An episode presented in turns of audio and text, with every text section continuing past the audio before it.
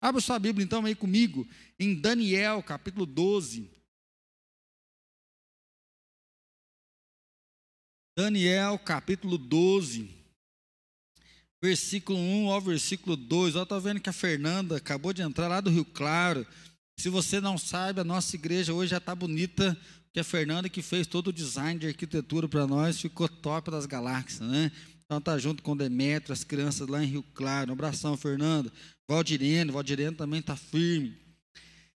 Daniel, capítulo 12, versículo 1 e 2 diz assim: Nesse tempo se levantará Miguel, o grande príncipe, o defensor dos filhos do teu povo, e haverá tempo de angústia, qual nunca houve, desde que houve nação até aquele tempo. Mas naquele tempo será salvo o teu povo, todo aquele que for achado inscrito no livro da vida. Muitos dos que dormem no pó da terra ressuscitarão, uns para a vida eterna e outros para a vergonha e horror eterno. Nesse tempo se levantará Miguel, o grande príncipe, o defensor dos filhos do teu povo, e haverá tempo de angústia, qual nunca houve, desde que houve nação naquele tempo. Mas naquele tempo será salvo o teu povo, todo aquele que for achado inscrito no livro. Muitos dos que dormem no pó da terra ressuscitarão, uns para a vida eterna e outros para a vergonha e horror eterno. Ele vem, nós estamos estudando desde o primeiro domingo de março aqui, buscando essa palavra de Deus que ele vem, Jesus vai voltar. Falar da volta de Jesus é pensar assim no final dos tempos. Falar da volta de Jesus é pensar no grande julgamento. Falar da volta de Jesus é poder realmente pensar que um dia nós estaremos face a face com o Todo-Poderoso. Alguns vão celebrar a vida eterna e outros vão ser condenados eternamente. E aí, no primeiro domingo, nós falamos e quando se diz sobre o fim dos tempos, os sinais dos tempos, porque o fim ninguém sabe o dia, ninguém sabe a hora. Jesus mesmo ele fala para os discípulos que só o Pai que sabe o dia e a hora. Então Jesus ele fala: olha, haverão alguns sinais dos tempos para que vocês se lembrem que um dia tudo vai acabar e eu vou voltar, é para buscar o meu povo. Jesus então ele traz a nossa lembrança de que nós não estamos sós e que nós não estamos aqui simplesmente para passar, nós estamos aqui para cumprir a nossa tarefa, a nossa missão, porque ele vai voltar para nos buscar. Ele vem, e a palavra diz que ele vem sem demora, então ele fala assim: não se angustie, não fique nervoso, não fique com medo diante das coisas ruins, por quê? Porque ele deu a promessa que ele estaria junto com a gente. Mas ele fala: se lembre da minha volta. Domingo passado nós entramos no capítulo 25 de Mateus, sobre a parábola das dez virgens. E aí, se no capítulo 24 ele fala, fique atento quando você vê guerras, rumores de guerras, pai contra filho, filho contra pai, coisas ruins acontecendo, o amor das pessoas se esfriando, ele fala, lembre-se, não temas. Então, já no capítulo 25, ele fala, você tem que estar preparado. Nós cremos na salvação pela graça, nós cremos que Jesus morreu, pagou o preço pelo nosso pecado, mas Jesus também nos orienta a viver preparados. Preparados para quê? Para poder dar razão da nossa fé, como Pedro vai dizer. Preparados para poder fortalecer, lembrando que o justo vive pela fé. O justo vive pela palavra de Deus que foi gravado no coração dele, nós não vivemos por aquilo que nós sentimos, nós não vivemos simplesmente por aquilo que nós vemos, mas nós vivemos por aquilo que nós cremos. Nós ouvimos a palavra, a palavra entrou no nosso coração e é essa palavra que nós praticamos, é essa palavra que nós vivemos. E aí nós vimos lá em Mateus Jesus falando que existiam cinco virgens nécias e cinco prudentes. Ambas esperavam o noivo, ambas tinham azeite na sua lamparina, ambas dormiram porque o noivo demorou para chegar. Mas quando o noivo chegou, as prudentes tinham azeite reserva e as nécias não tinham. E aí nós pensamos juntos que o azeite vem um simbolismo da presença de Deus, o azeite é o simbolismo do Espírito Santo, o azeite é um simbolismo da palavra, lâmpada para os meus pés e a tua palavra. Então nós temos que estar preparados, aguardando a volta do noivo, preparados, aguardando aquele que é o poderoso. E aí esse texto de Daniel, embora quando você lê Daniel, no comecinho tem lá as, a cova dos leões, a fornalha de fogo, são textos mais fáceis de interpretar. Mas a segunda metade aí do capítulo do livro de Daniel, algumas profecias vão acontecer, outras ainda estão para acontecer. E aí vem de novo esse olhar profético, que de certa forma para nós é meio difícil de interpretar. Mas o capítulo 12, né, o último capítulo, esse versículo, né, o versículo que eu li aqui, ele é muito simples e muito prático. Nesse tempo se levantará Miguel, o grande príncipe, o defensor dos filhos do teu povo e haverá tempo de angústia, qual nunca houve, desde que houve nação até aquele tempo. Mas naquele tempo será salvo o teu povo, todo aquele que for achado inscrito no livro. Daniel fala muito sobre tempo. Ele fala naquele tempo, até o tempo. E aí o pastor o bispo, né, JB Carvalho, ele fala que a vida é marcada por tempos. Existem tempos e o tempo se renova, uma nova primavera que vem, é um novo dia que chega, é o outono que está por aí, e aí nós estamos vivendo. Ele fala que nós vivemos muitas vezes com medo do que, que vai ser, que a vida está piorando, que a coisa está feia. Só que o bispo ele começa a lembrar de algumas coisas que já aconteceu lá atrás. Ele fala: olha, só olha o tempo da Segunda Guerra Mundial, Primeira Guerra Mundial, olha as pandemias que já aconteceram no mundo. Pensa onde antigamente não tinha saneamento básico, onde as pessoas não tinham água encanada dentro da sua casa, não tinha um chuveiro quentinho. Se você quisesse no banheiro de madrugada, você tinha que ir lá no meio do mato.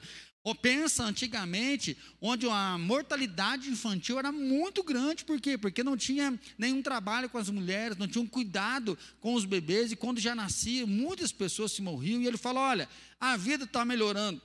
Ao mesmo momento que algumas coisas complicam, ao mesmo momento que algumas dificuldades vêm, a gente fala: meu Deus do céu, onde é que a gente vai parar? Ele fala que existe pessoas que olham de uma nova maneira.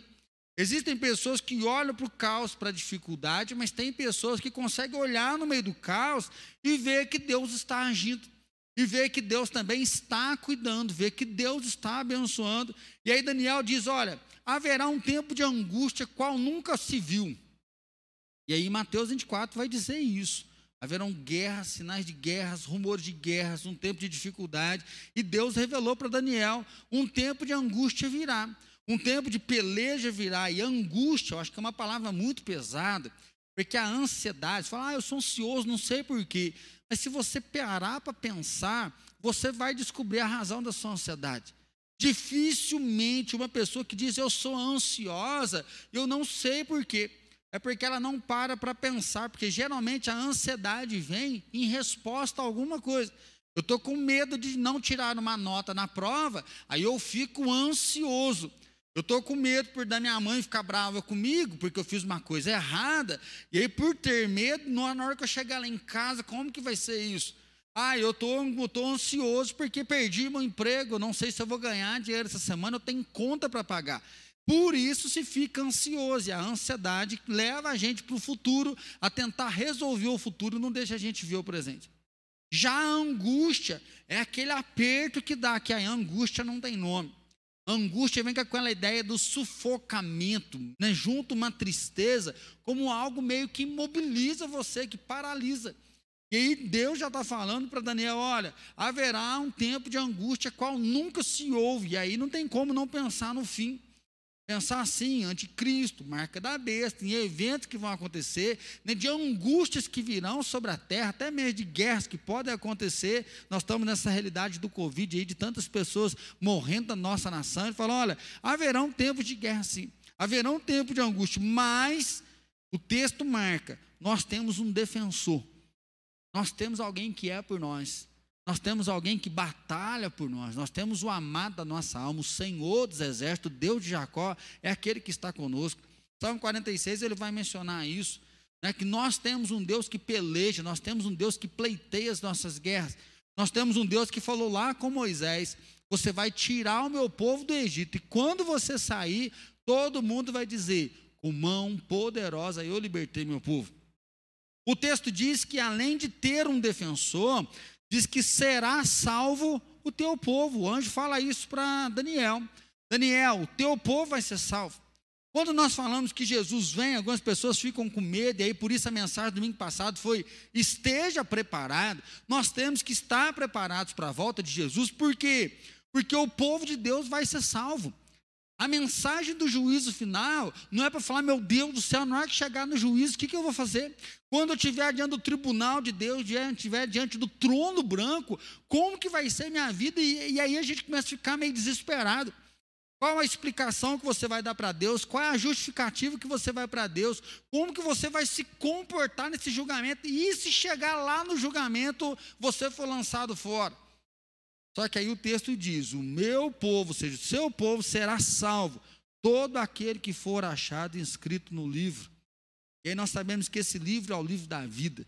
Jesus ele vai dizer isso, que aquele que entrega a vida a ele, aquele que crê ser Jesus, o filho de Deus, tem a vida eterna e não vai ser condenado. Já passou da morte para a vida.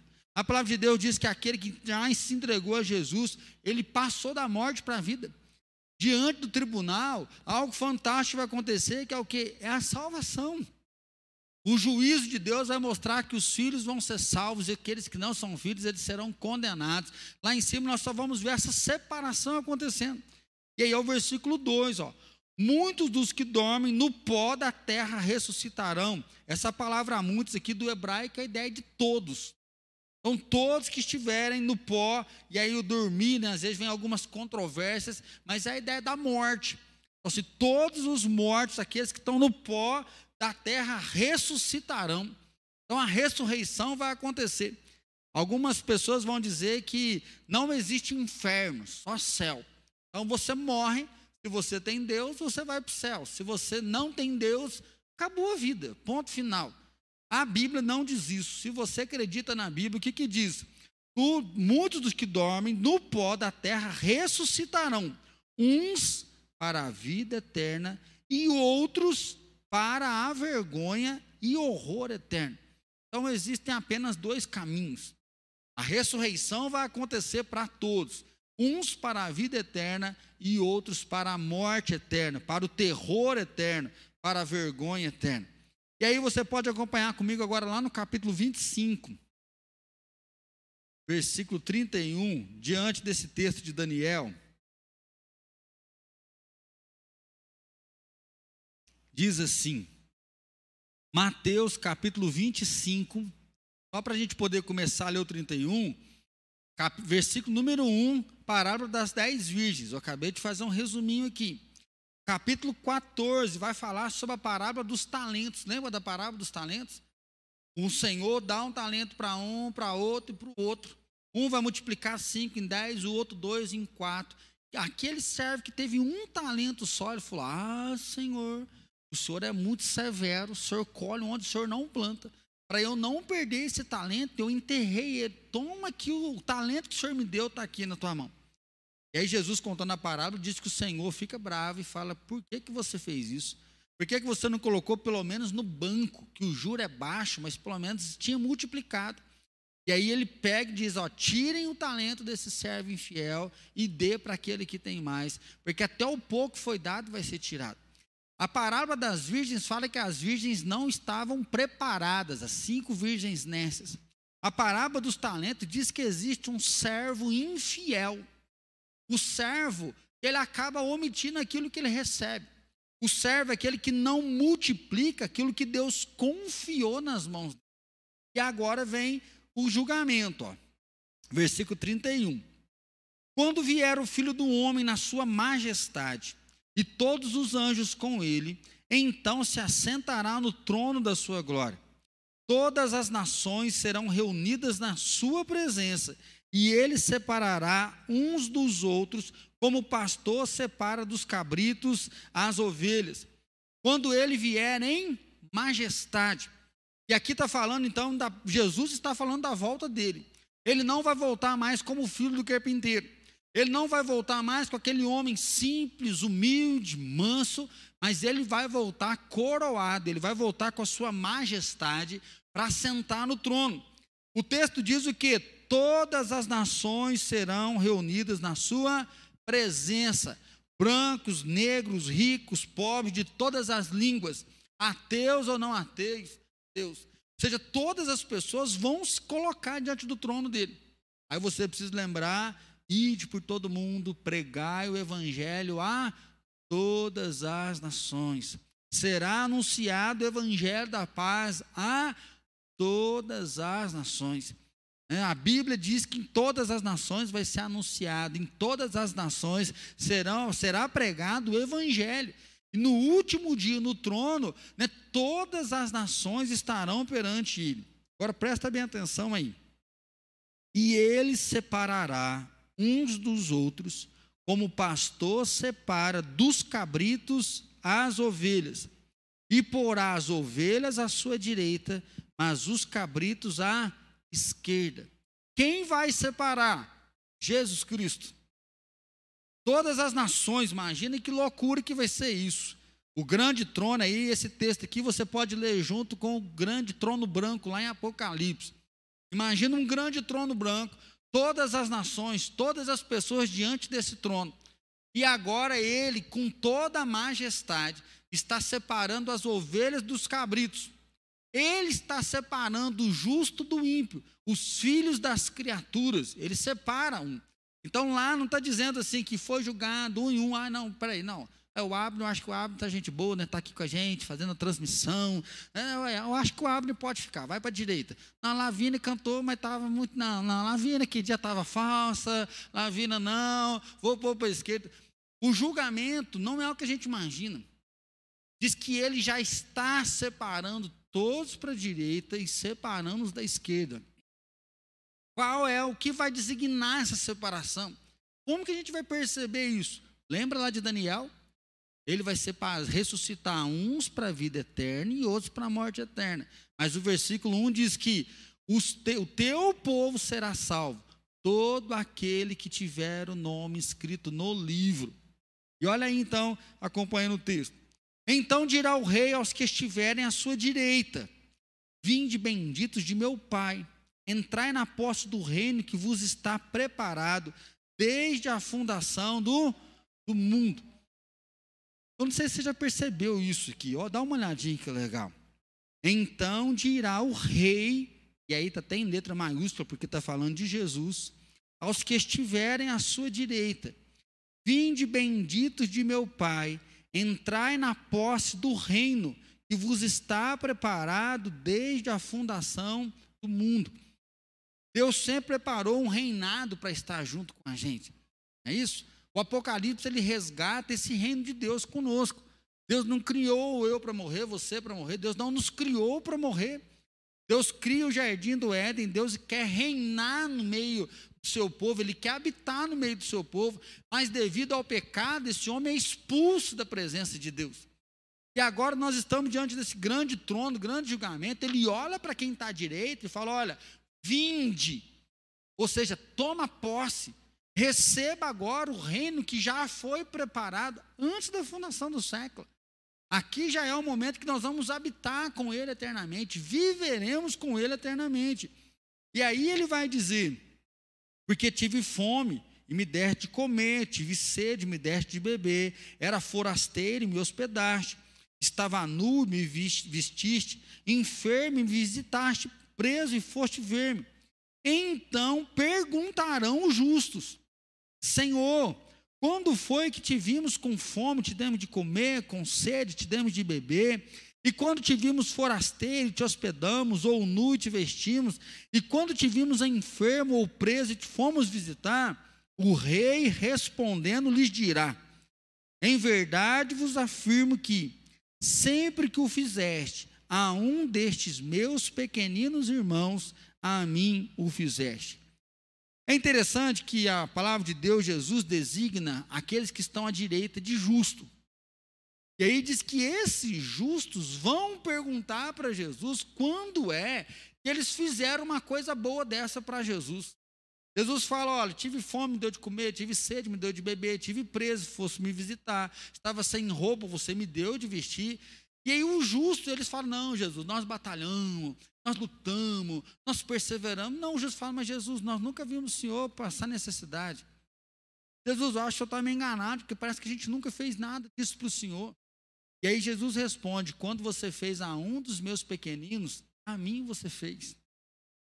Tem um texto, eu até preguei falando um pouco sobre a videira, onde Jesus passa numa videira cheia de folha e não tem fruto, Jesus amaldiçoa aquela videira.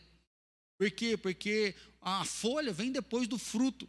E aquela videira, então, era uma videira falsa, hipócrita, porque ela não tinha fruto, mas tinha folha. E Jesus amaldiçoou aquela, aquela e aí Jesus depois ensina os seus discípulos, fazendo uma crítica junto a eles, dizendo que o cristão, né, naquela época, o judeu, ele era hipócrita, porque por fora ele era bonito, mas por dentro não tinha nada. Ou seja, aquele hoje que ele é um crentão, um crentaço, né? ele é o super crente, mas por dentro ele não tem vida. E o texto aqui está dizendo que Jesus olha para esse justo, e o justo fala, mas Jesus, mas nós não fizemos nada disso. Jesus fala: quando você cuidou do outro, você cuidou. Isso aqui mostra a salvação. Onde que está a salvação?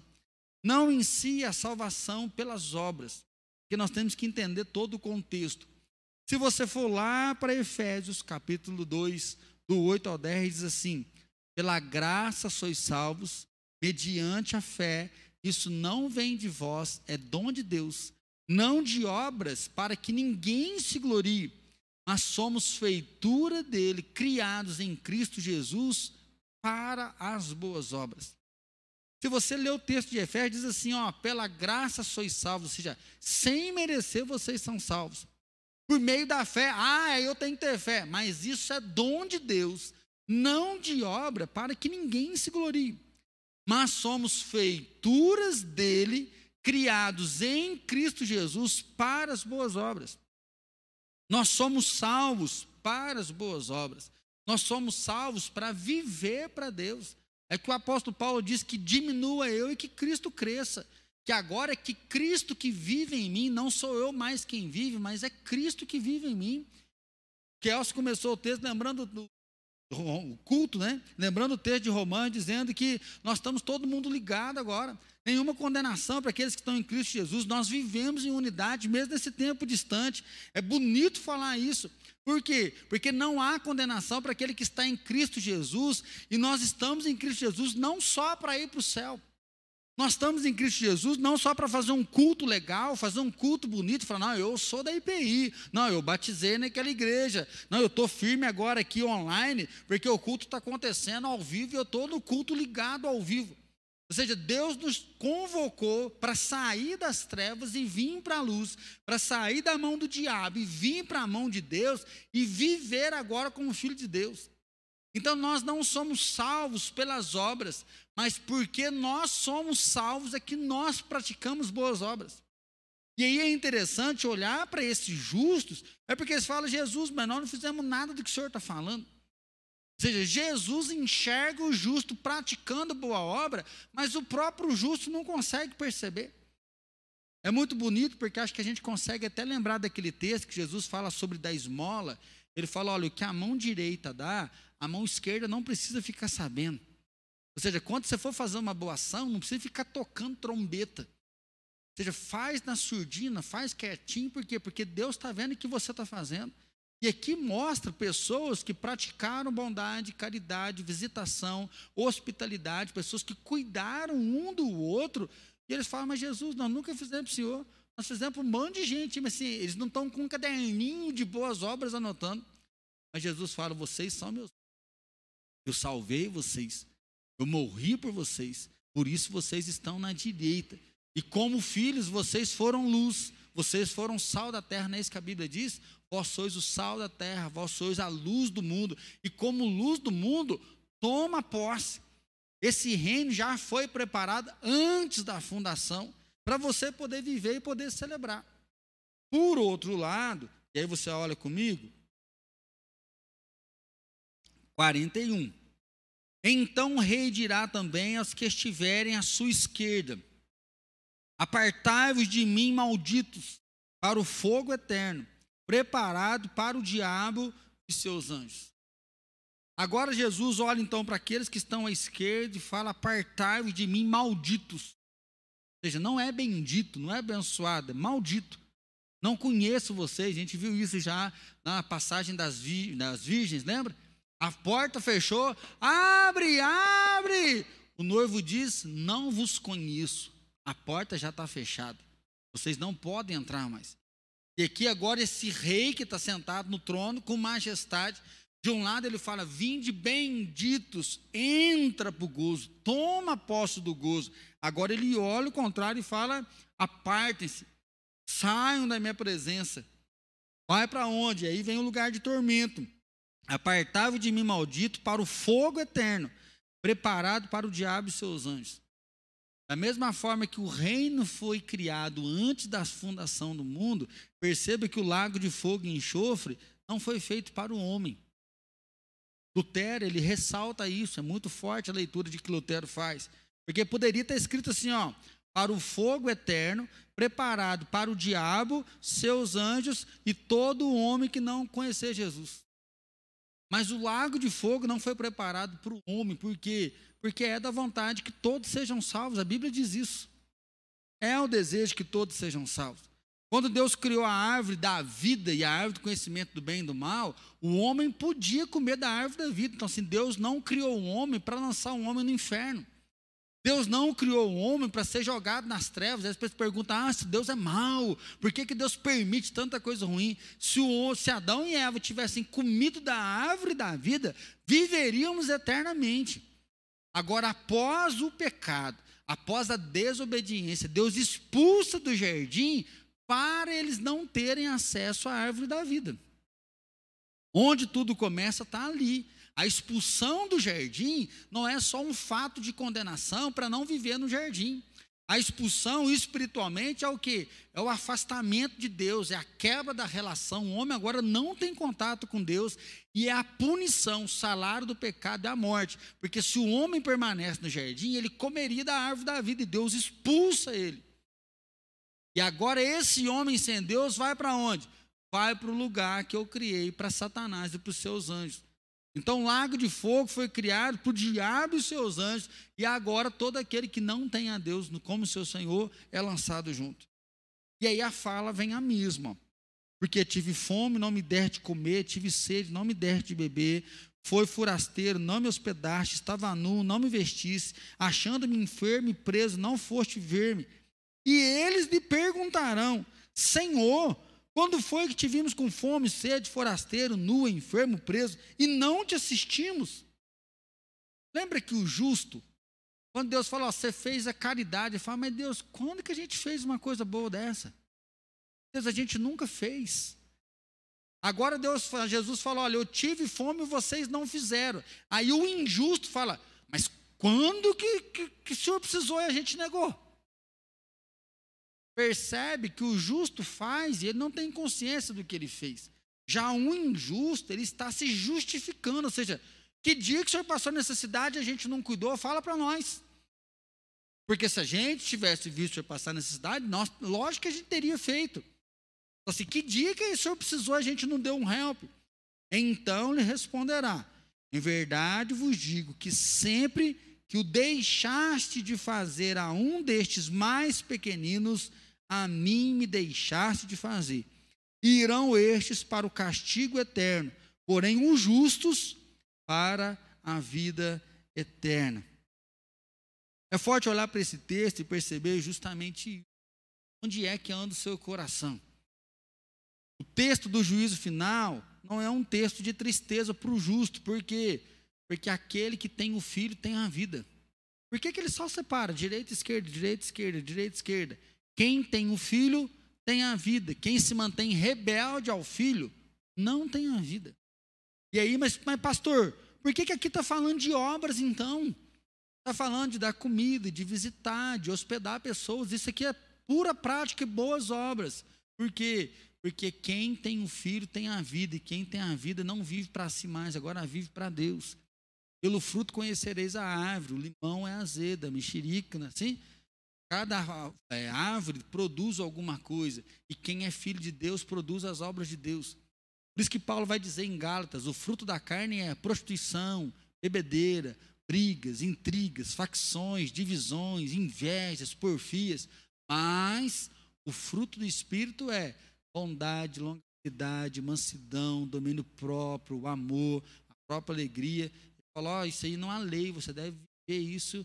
Né? O Magno falou hoje de manhã: A ninguém fiquei devendo nada, exceto o amor. Se você for para Efésios, diz que aquele que tem um filho Quem tem o Espírito Santo, aquele que gritava, não grita mais, aquele que bebia, não bebe mais, aquele que mentia, parou de mentir, aquele que furtava, não furta mais, ao invés de se embriagar com vinho, encha do Espírito. É uma nova vida, é uma nova caminhada, a chamada do Evangelho. O Evangelho é o poder de Deus na salvação de todo aquele que crê. Olha o demoniado de Gadareno cara estava sem roupa, dormindo em cemitério, uivando para tudo quanto é lado, sendo aprisionado com correntes. Quando Jesus vem, ele está ali de roupa, vestido, consciente, ouvindo Jesus e fala: Jesus, deixa eu seguir. Jesus fala: fique aqui, anuncia todas as pessoas agora que eu te fiz. O Evangelho, quando vem em nós, ele vem para mudar, o Evangelho vem para nos transformar. E por experimentar o Evangelho é que nós praticamos boas obras. E aqui é uma grande diferença. Porque tem pessoas querendo praticar boas obras para ser salvo. Tem pessoas querendo praticar boas obras para fazer uma média com Deus, para falar que ele é bonzinho, ó, está aprovado, porque ele praticou algumas coisas, então ele está bem, ele está garantido. E aí a Bíblia mostra muito forte que o justo, ele pratica, ele nem percebe. Quando Jesus fala, vocês são justos, ele fala, não, nós não fizemos nada disso. Mas o injusto, ele está sempre tendo que se defender. O injusto, ele tem sempre falar aquilo que ele faz, aquilo que ele tem. É muito forte isso. Eu acabei de ler uma frase agora que me veio ela na mente. Fiz até um print. Comecinho na, antes da abertura do culto. Vou ler para você aqui. Não tenho uma visão ingenuamente otimista da natureza humana.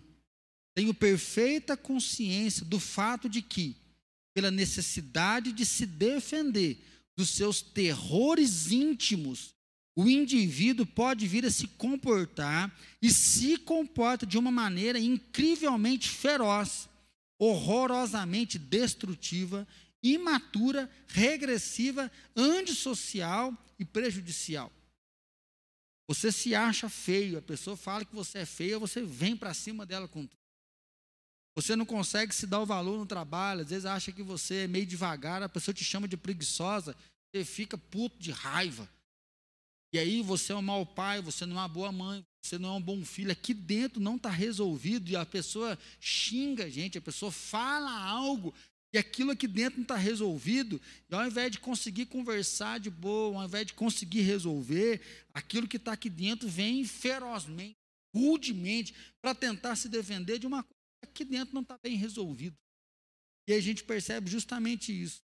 O injusto, ao invés de falar, Jesus, nós não fizemos, nós omitimos, perdão. Ele fala, mas quando foi que a gente não fez? Nós sempre tivemos aqui. O injusto, ele está sempre tentando se explicar.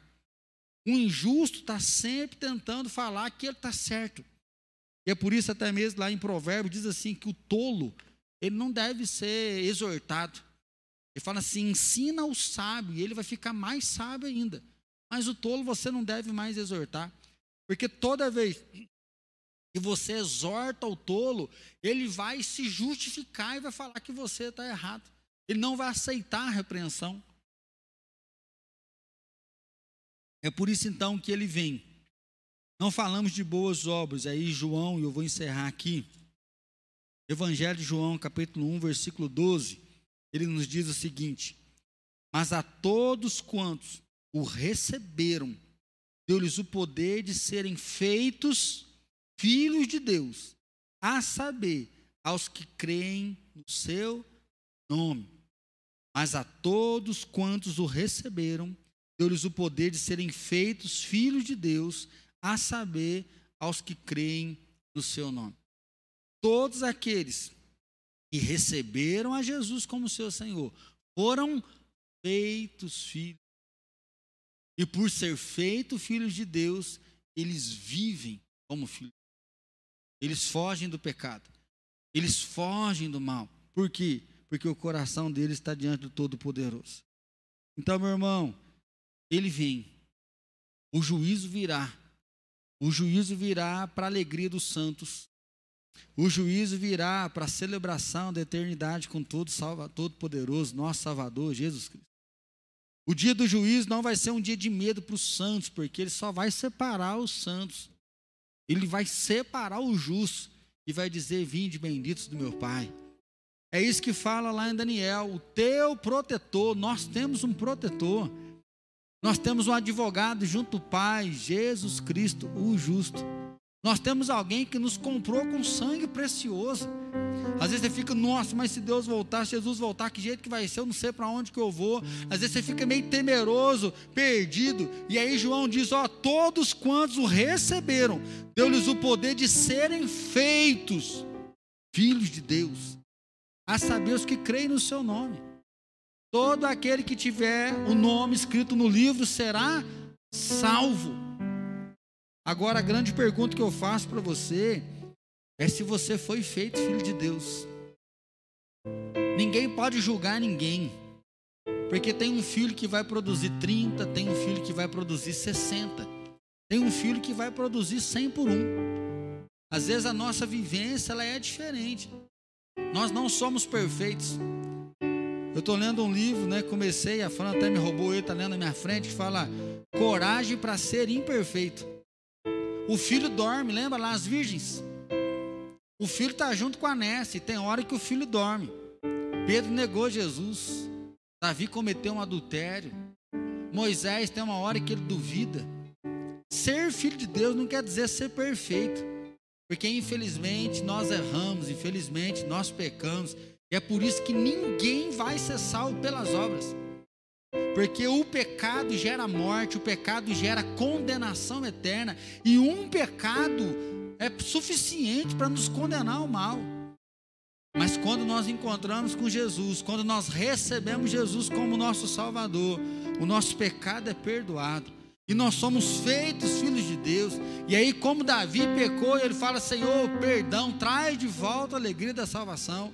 Nós somos purificados, nós somos restaurados, nós somos transformados, e Paulo fala que nós somos transformados de glória em glória. De dia em dia nós somos transformados, de dia em dia nós somos salvados, que a glória de Deus é como um espelho em nós. Então, meu irmão, hoje é um dia para você lembrar que se você é filho, você vai produzir produzir obras de justiça. Aí fala, ah, pastor, eu não mato, eu não roubo, eu não perturbo ninguém, tá? Mas às vezes você está sendo omisso, omisso com as boas obras. Às vezes você lê a Bíblia, você ora, você é um cristão exemplar. Ok. Leitura da Bíblia, ok. Orar cedo, ok. Ir à igreja, ok. Mas às vezes você está omisso, não estendendo o teu braço para as outras pessoas. Em janeiro eu falei muito aqui de brigas. Tem muita gente desperdiçando tempo com brigas. Tem muita gente desperdiçando tempo de estar com Deus, de caminhar com Deus, de estender a mão para o próximo.